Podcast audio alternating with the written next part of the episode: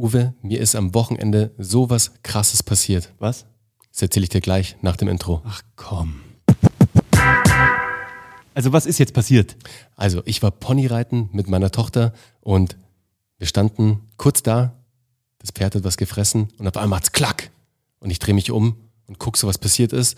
Und dann ist meiner Tochter so eine richtig große Haselnuss auf die Hand gefallen und sie hat zum Weinen angefangen. Das ist ja voll schrecklich. Total fies, gell? Außerdem habe ich jetzt das Bild in meinen Augen, wie du Pony reitest. Also wie du auf diesem Pony sitzt. Äh, Aber der Kleinen geht's wieder gut, gell? Ich sag's dir, wenn du das Pony gesehen hättest, ja, ihr geht's wieder gut, aber das war so ein richtig kleines Mini-Pony namens Luigi. Geil. Und der Bauch hat schon fast am Boden geschliffen, sozusagen. Also ich glaube, wenn ich mich da drauf gesessen hätte, dann. Dann wär's durchgehangen.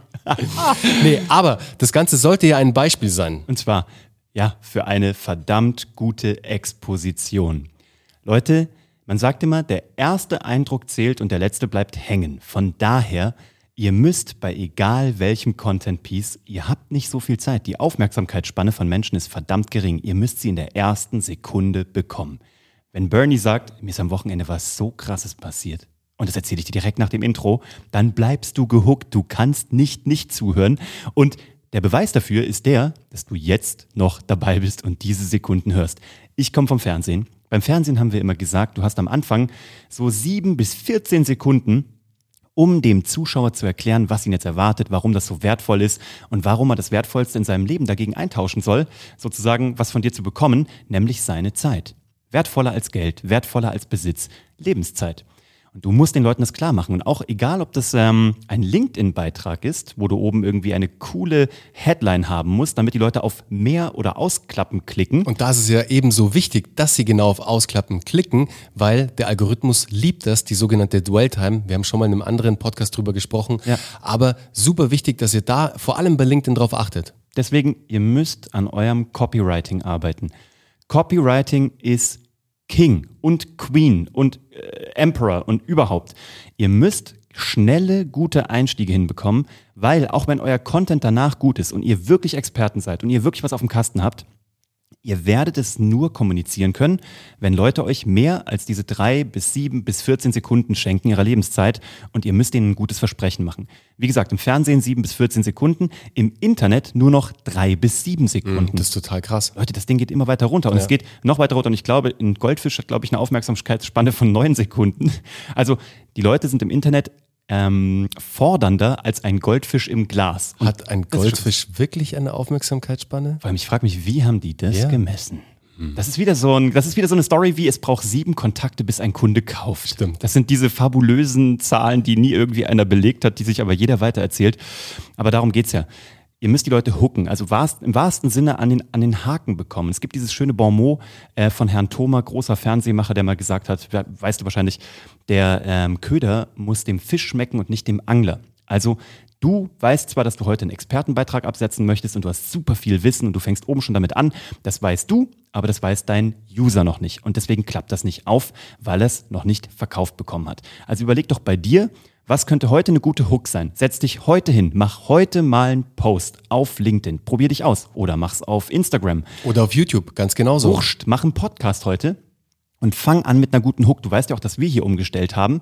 Wir haben äh, vorher einfach ein kurzes gesungenes Intro mal früher gemacht. Das war irgendwie, du kennst die Zeiten vielleicht noch damals, vor vier Monaten. Aber jetzt sind wir äh, auch rübergegangen und haben gesagt, wir machen erst eine gute Hook.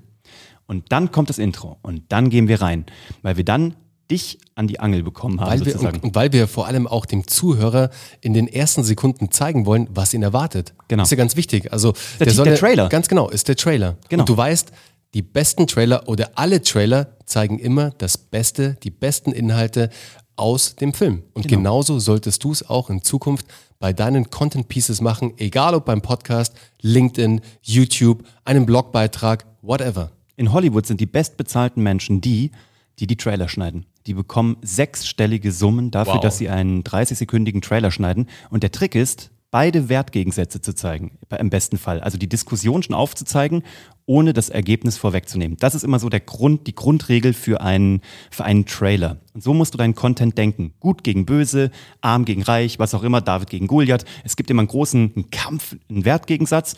Und der muss während des Beitrags ausgeglichen werden, aber den Ausgleich verrätst du noch nicht. So.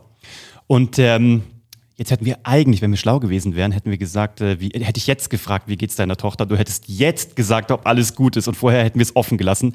Aber in dem Fall mussten wir es vorne gleich richtig stellen. Total, absolut. Nee, ihr geht's wieder gut und sie hatte natürlich einen mega Tag beim Ponyreiten. Und ich habe immer noch dieses Bild von dir auf dem Pony im Kopf, wie das unten durchschleift. Danke dafür. Das werde ich die Woche jetzt durchziehen und ähm, ich habe eine geile Idee, Uwe. Weißt rein. du was? Lass uns Ponyreiten gehen. Wir holen uns einen Pony und stellen uns das hier in den Garten. Geil. Und dann reiten wir einfach mal Pony und machen lustige vor, wir, Fotos. wir beide auf dem Pony reiten dem Sonnenuntergang entgegen. weißt du, alle haben einen Office Dog, wir haben halt einen Office Pony. Geil, Mann. Geil, ich will oder? so eine Ziege, die man so an den Hörnern festhalten kann, so richtig. Aber das ist ein anderes Thema. Da reden wir das nächste Mal drüber. Schön, dass du dabei warst. Ähm, mach Ich, noch. ich habe noch was für euch. Sorry, sorry, dass ich dich unterbreche. Uwe. Tut mir leid. Aber ihr kennt's ja, am Ende sollte immer der Call to Action kommen. Oh, wichtig. Und in unserem Falle heute ist der Call to Action am Mittwoch wird euch etwas erwarten. Und zwar werden wir ein Produkt rausbringen, ein höchst interessantes Produkt für alle die da draußen, die im, ähm, die, die unternehmerisch tätig sind, die ein Business haben, die Geschäftsführer sind, die was auch immer sie machen im Unternehmen, ob Head of Marketing, was auch immer, die aber gerade dran denken, einen Podcast, einen Business-Podcast zu starten. Oder ihren bestehenden endlich so auszubauen, Ganz genau. dass er Geschichten erzählt, die verkaufen. Denn am Mittwoch wird die Business Podcast Masterclass von Geschichten, die verkaufen, gelauncht. Freut euch drauf. Wir sind echt happy damit. wird geil. Das ist ein geiles Ding. Und dir wünschen wir jetzt erstmal eine schöne erste Wochenhälfte. Und damit sind wir raus. Danke für deine Lebenszeit. Ciao. Ciao.